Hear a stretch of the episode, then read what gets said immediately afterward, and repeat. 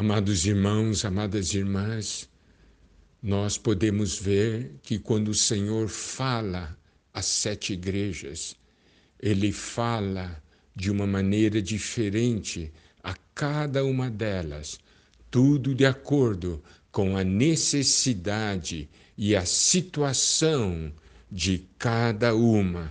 Por quê? Porque ele é aquele que anda no meio das igrejas, cuidando das igrejas.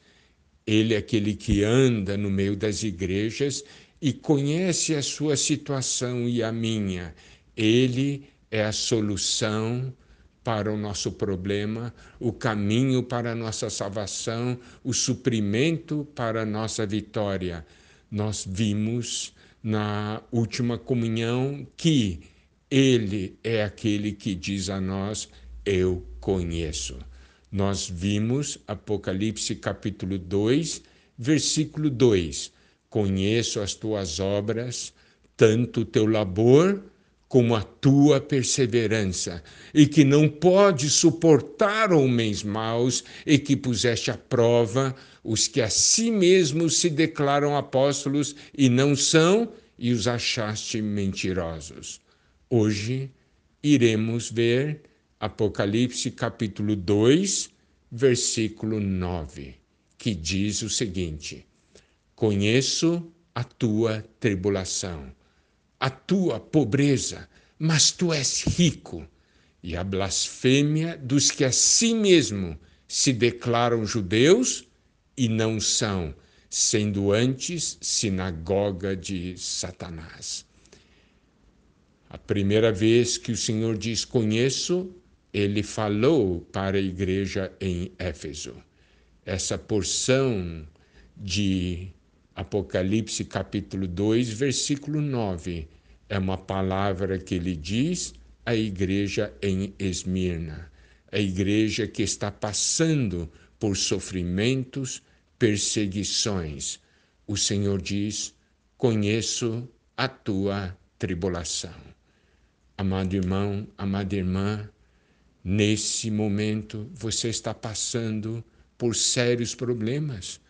Você está passando por tribulação, você está passando por sofrimentos, você está sofrendo por causa de perdas, o Senhor está dizendo: Eu conheço a tua tribulação e a tua pobreza. Essa pobreza é pelo fato de ter perdido alguma coisa nesse caso, ter perdido bens materiais ou algo físico. Mas o que é maravilhoso é o que o Senhor acrescenta. A tua pobreza, mas tu és rico, mostrando que ah, alguém que está perdendo algo material na igreja em Esmirna está ganhando algo espiritual financeiramente, materialmente, tem pobreza, mas espiritualmente tem riqueza. Isso é algo muito, muito importante. Quando o Senhor diz: Eu conheço a tua tribulação, eu conheço o seu sofrimento, eu sei que você perdeu muitas coisas nesta terra mas quando ele diz tu és rico, ele nos lembra: você ganhou algo celestial, perdeu algo na terra, mas ganhou algo nos céus. Perdeu algo que vai passar e ganhou algo que é eterno. Isso é muito importante para nós. No momento do sofrimento, sabermos que o Senhor está vendo e que Ele é aquele que nos dá o consolo, o encorajamento nesse momento tão difícil. Nós podemos ver que o sofrimento desses da igreja em Esmirna não eram somente sofrimentos por causa de perseguições e perda de bens materiais, mas também eles estavam sofrendo a blasfêmia Aqui diz a blasfêmias do que a si mesmo se declaram judeus e não são.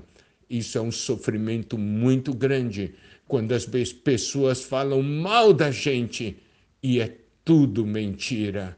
Isso nos traz grande sofrimento. Mas preste atenção, até nisso o Senhor nos diz: Eu conheço, eu sei que estão falando mal de você, eu sei que estão ah, blasfemando, estão te acusando injustamente, eu sei, mas persevere. Os irmãos entendem? Esse fato do Senhor conhecer para nós é algo muito, muito importante. O Senhor conhece e isso nos dá força. E ainda mais em Apocalipse capítulo 2, versículo 13 diz: Conheço o lugar em que habitas, onde está o trono de Satanás, e que conservas o meu nome e não negaste a minha fé, ainda nos dias de Antipas, minha testemunha, meu fiel, o qual foi morto entre vós, onde Satanás habita. Aqui, o Senhor mostra um outro aspecto muito importante. Ali, para Éfeso, ele havia falado: Conheço as tuas obras para Esmirna, ele disse: Conheço a tua tribulação. E agora, para a igreja em Pérgamo, ele diz: Eu conheço o lugar em que habitas. Olha só, o Senhor está falando: Eu sei onde você está, onde você está habitando. Isso mostra que o Senhor dá atenção sobre e onde nós estamos morando, onde nós estamos habitando. Nesse caso, o Senhor disse: é onde está o trono de Satanás, um lugar onde Satanás domina. Você está habitando ali. Aqui nos, ele nos mostra algo mais, que nos dias de Antipas, que era testemunha do Senhor, fiel do Senhor, alguém disposto a dar vida pelo Senhor, ele conservou o nome do Senhor e não negou a fé.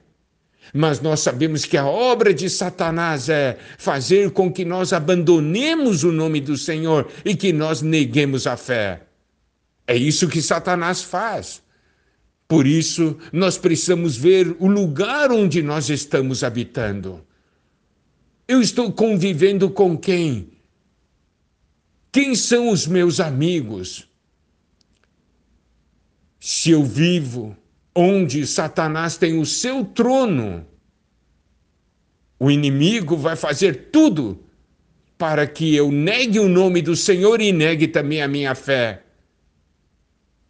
No caso de Antipas, ele foi morto, ele morreu porque ele resistiu ao inimigo. Precisamos ver, não podemos habitar onde está o trono de Satanás. Antipas foi morto, onde Satanás habita. Lembre-se, vamos fugir de ambientes inadequados. O Senhor diz: Eu sei onde você está.